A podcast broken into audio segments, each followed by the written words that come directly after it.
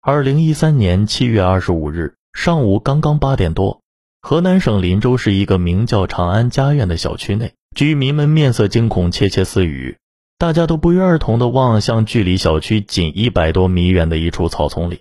警方也已经接到报案，赶到了现场。报案人称，在小区门口发现了半截女尸。第一个发现尸块的是小区旁边一家建筑工地仓库的看门大爷。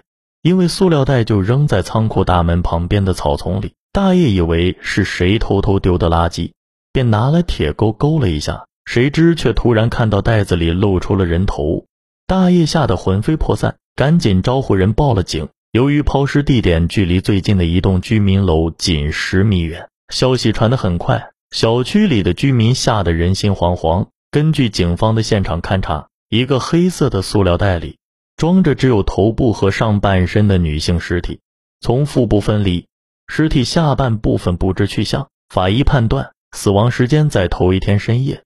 朗朗乾坤，青天白日，人口密集的小区门口居然有人胆敢分尸抛尸。林州市已经许多年没有发生过如此恶性的重大案件，警方严阵以待。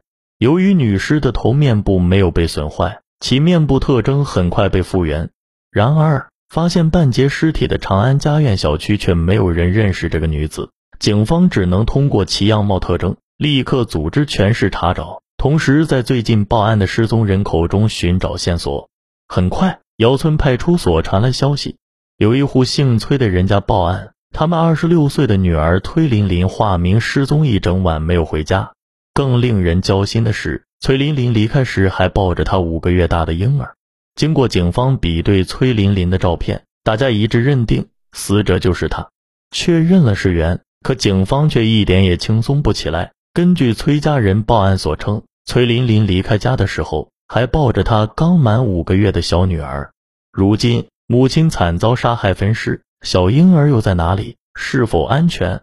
崔家人回忆，七月二十四日下午两点多，崔琳琳接到自己好友五妞的电话。约他去林州市去打麻将，崔琳琳正是要去赴约才遇害的。警方赶紧找到了五妞，他承认是自己打电话约了崔琳琳打牌，但是实际上是受人之托。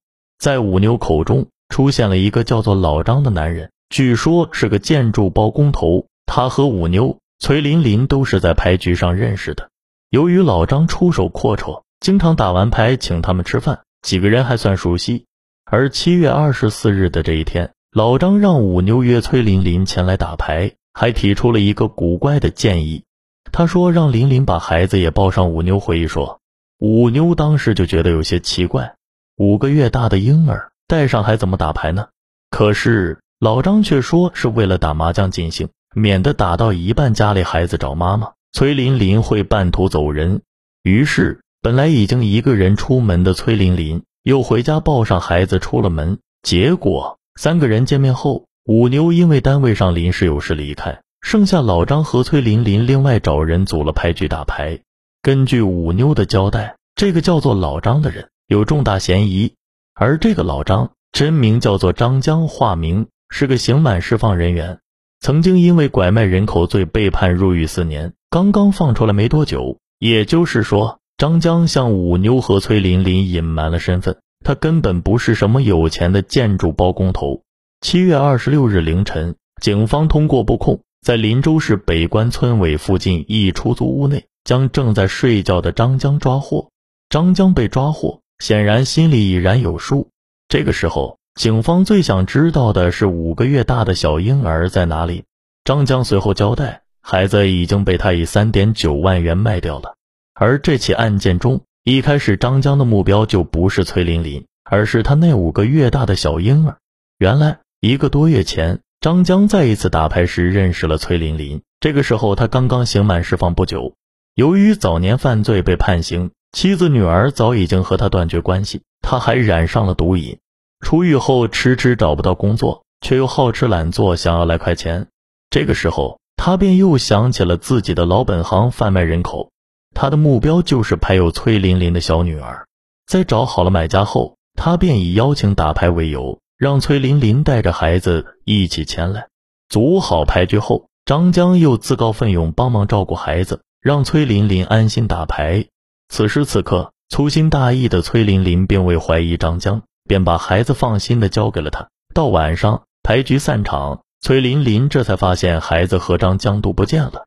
心急火燎的崔琳琳打电话给张江，而张江此时早已经将孩子卖给了别人。此时此刻，便出现了一幕令人想不通的场面：张江偷偷卖掉崔琳琳的孩子，却并未逃走，而是等着崔琳琳给他打了电话。接着，他又约崔琳琳到他的出租屋。等到崔琳琳刚一进门，他便用事先准备好的绳子勒死了她。张江后来向警方交代，他本来想趁着天黑背着崔琳琳的尸体找个地方处理掉，可是试了试却背不动。于是，这个脑子不灵光的凶手便找来砍刀将尸体肢解成两截，最后慌不择路的随便丢弃在了一个小区门口。案件终于告破。小婴儿也被解救回来。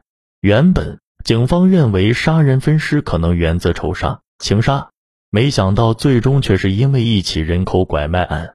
张江仅为了偷走婴儿，就肆无忌惮地剥夺他人的生命，还残忍分尸，实在是罪大恶极。